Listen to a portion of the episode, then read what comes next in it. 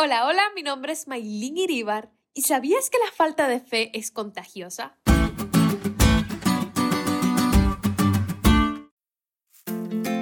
Recuerdo una vez haber escuchado un cuento sobre un poderoso rey que había pasado una mala noche.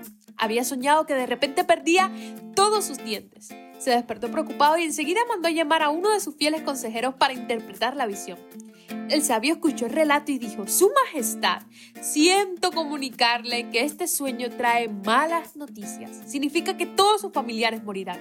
Al escucharlo, el rey se enfureció contra el consejero y lo castigó con 10 latigazos.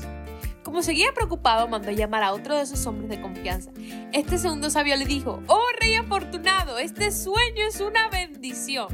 Significa que vivirá durante tantos años que sobrevivirá a todos sus parientes. Contento con la interpretación, el rey le regaló al consejero una bolsa de monedas de oro. Un sirviente que había observado las dos escenas se acercó al segundo sabio mientras éste salía de los aposentos del rey. Señor, disculpe mi ignorancia, pero lo que le dijo al rey no significaba lo mismo que la interpretación del otro sabio. ¿Por qué entonces usted recibió un premio y él un castigo? Respondió el sabio.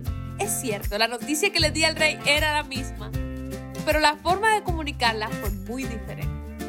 Puede que ahora mismo te estés riendo de lo que te acabo de contar, pero algo muy parecido ocurrió con el pueblo de Israel cuando estaba ya a punto de entrar en el descanso prometido, la tierra que durante tantos años habían anhelado. Números 13 y 14 cuenta que los espías israelitas dieron un mal informe a los hijos de Israel acerca de la tierra que habían reconocido. Dijeron que sí, la tierra era muy buena, pero que sus habitantes eran fuertes y las ciudades bien fortificadas, que jamás podrían conquistarla.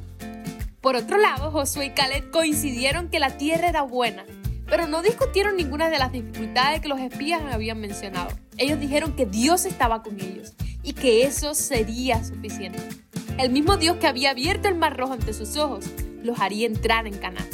Hebreos 4.2 nos dice que la promesa que Israel recibió no les sirvió de nada porque no tuvieron fe de los que escucharon a Dios.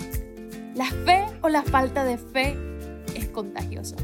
Por eso Hebreo nos llama a exhortarnos unos a otros, animarnos al amor y las buenas obras.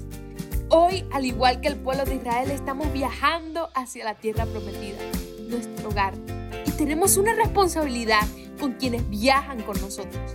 Decide hoy caminar por fe aferrarte a las promesas de Dios y apoyar a los que caminan a tu lado esta carrera, recordándole que Dios sigue siendo el mismo ayer, hoy y siempre. Y aunque pasemos dificultades en esta tierra, allí en el cielo nos espera nuestro eterno descanso, un lugar donde no habrá más muerte, ni llanto, ni dolor, y donde viviremos eternamente con Jesús.